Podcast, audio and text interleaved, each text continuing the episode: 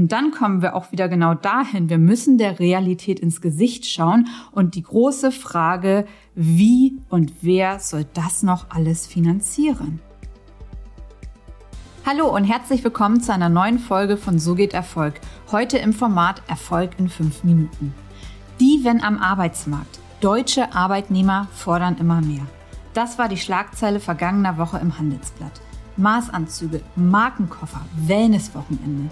Das alles verlangen Bewerber durch den Fachkräftemangel. Für mich auch eine ganz neue Welt, da ich noch ganz andere Zeiten am Arbeitsmarkt gewöhnt war, wo wir Bewerber wirklich um einen Arbeitsplatz gekämpft haben und einen Ausbildungsplatz 1997. Da kamen auf 20 Ausbildungsplätze über 100 Bewerber. Da haben wir richtig drum gekämpft. Und während der Finanzkrise musste ich um meinen Job bangen. Damit kenne ich wirklich sehr gut beide Seiten als Arbeitnehmer und jetzt auch als Arbeitgeber aus ganz verschiedensten Zeiten. Und ich habe wirklich lange überlegt, ob ich mich als Arbeitgeber eigenfinanzierter Startups, heißt, ich habe halt auch keine Geldgeber außer mein eigenes, dazu äußern soll zu diesem Thema, weil es häufig immer nur eine Haltung gibt. Wir müssen mehr für Arbeitnehmer machen. Und genau hier möchte ich aber heute auch mal die andere Seite der Medaille beleuchten. In der heutigen Kurzfolge spreche ich nämlich mal genau über die Arbeitgeberseite, wie es denn uns Arbeitgebern damit geht. Und vorab ein Kommentar. Und ich glaube, ich spreche hier auch für ganz viele eigenfinanzierte Unternehmer, deutscher Mittelstand, Startups, die eigenfinanziert ist. Wir möchten Menschen in Deutschland Arbeit geben. Wir möchten sie ausbilden, eine gute Karriere ermöglichen. Aber es muss einfach auch alles noch finanzierbar sein. Und ich hatte genau deswegen die letzten Jahre schon so viele schlaflose Nächte, was halt aber einfach nicht nach außen gezeigt wird. Ähm, aber ich habe ganz lange drüber nachgedacht, wie soll das so bloß weitergehen? Wie soll ich das alles finanzieren mit diesen Forderungen? Und ich würde immer deutsche Arbeitnehmer vorziehen. Ich möchte in Deutschland Arbeitsplätze schaffen, aber auch nur, wenn Leistung zu Gehalt passt und nicht wie aktuell halt häufig auch geforderten Bewerbungsgesprächen, die ich mitbekomme, teilweise sechsstellige Summen für Kollegen, die noch nicht mal fünf Jahre Berufserfahrung haben. Und zudem vier Tage Woche, 100 Prozent Office, keine Überstunden, Obstkörbe. Und ich denke mal nur, das alles aber teilweise komplett unrealistisch für Startups oder auch andere Unternehmen, die halt keine großen Geldgeber auch im Hintergrund haben. Und natürlich müssen wir da dann halt auch ins Ausland gehen, wo Arbeitskräfte einfach günstiger sind, um überhaupt überleben zu können, obwohl das nicht die erste Wahl ist. Was nämlich viele Bewerber außer Acht lassen in Deutschland ist der Markt.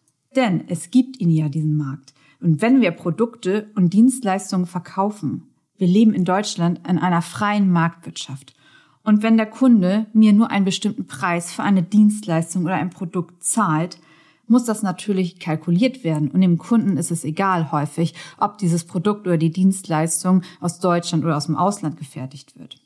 Und die Lohnkosten sind einfach der Kostentreiber auf der Ausgabenseite Nummer eins. Häufig der größte Posten. Und Realität aus dem Dienstleistungsgeschäft, wo ich auch herkomme, ist auch bei den Einkaufsabteilungen billiger, billiger, billiger. Wie oft habe ich schon darauf geschimpft? Ich denke auch, Mensch, ihr wollt Qualität und ihr drückt immer weiter die Preise. Und dann wundert sich noch jemand, dass wir in Deutschland es uns nicht mehr leisten können, Qualitätspersonal einzustellen. Und Qualität ist in Einkaufsabteilungen einfach nur noch zweitrangig. Da geht es nur noch darum, die Preise zu drücken. Und wenn man dann aber auf einmal mit indischen Dienstleistern dann konkurrieren muss, da hat man einfach keine Chance, mit deutschen Personalkosten auch nur annähernd konkurrenzfähig zu sein. Ich selbst hätte es mir natürlich auch anders gewünscht. Und vor fünf Jahren, als ich mein erstes Startup gegründet habe, da war es auch noch anders. Da hatte ich nie diese Diskussion gehabt. Da wurde immer auf deutsche Qualitätsarbeit Wert gelegt, da immer auf die deutsche Sprache. Das hat sich komplett gewandelt. Und immer mehr Firmen aus Low-Cost-Countries drängen ja auch rein in den Markt und damit haben wir natürlich dem Qualitätsstandard aus Deutschland einfach auch ein Riesenproblem. Denn das hat aus meiner Sicht Deutschland auch immer ausgezeichnet. Aber wenn es der Markt anders sieht, dann ist das auch die Realität. Und dann kommen wir auch wieder genau dahin. Wir müssen der Realität ins Gesicht schauen und die große Frage, wie und wer soll das noch alles finanzieren? Tage und Nächte habe ich drüber gegrübelt und der Markt leitet halt Angebot und Nachfrage. Und wenn Wettbewerber auf einmal 50 Prozent günstiger anbieten können, weil sie wirklich in Low-Cost-Countries gehen keine Chance. Entweder muss man dann in einen anderen Markt gehen, ein anderes Thema machen oder man muss genau dieses Spiel mitspielen, obwohl man es eigentlich gar nicht möchte, obwohl es nicht die erste Wahl ist. Deswegen brauchen wir genau kreative Ideen, um die Fachkräfte in Deutschland halt zu motivieren, aber auch abseits von den Forderungen, die teilweise von Bewerbern gestellt sind. Und was das aber genau sein kann, dazu gibt es am Donnerstag mehr in der Langfolge bei So geht Erfolg.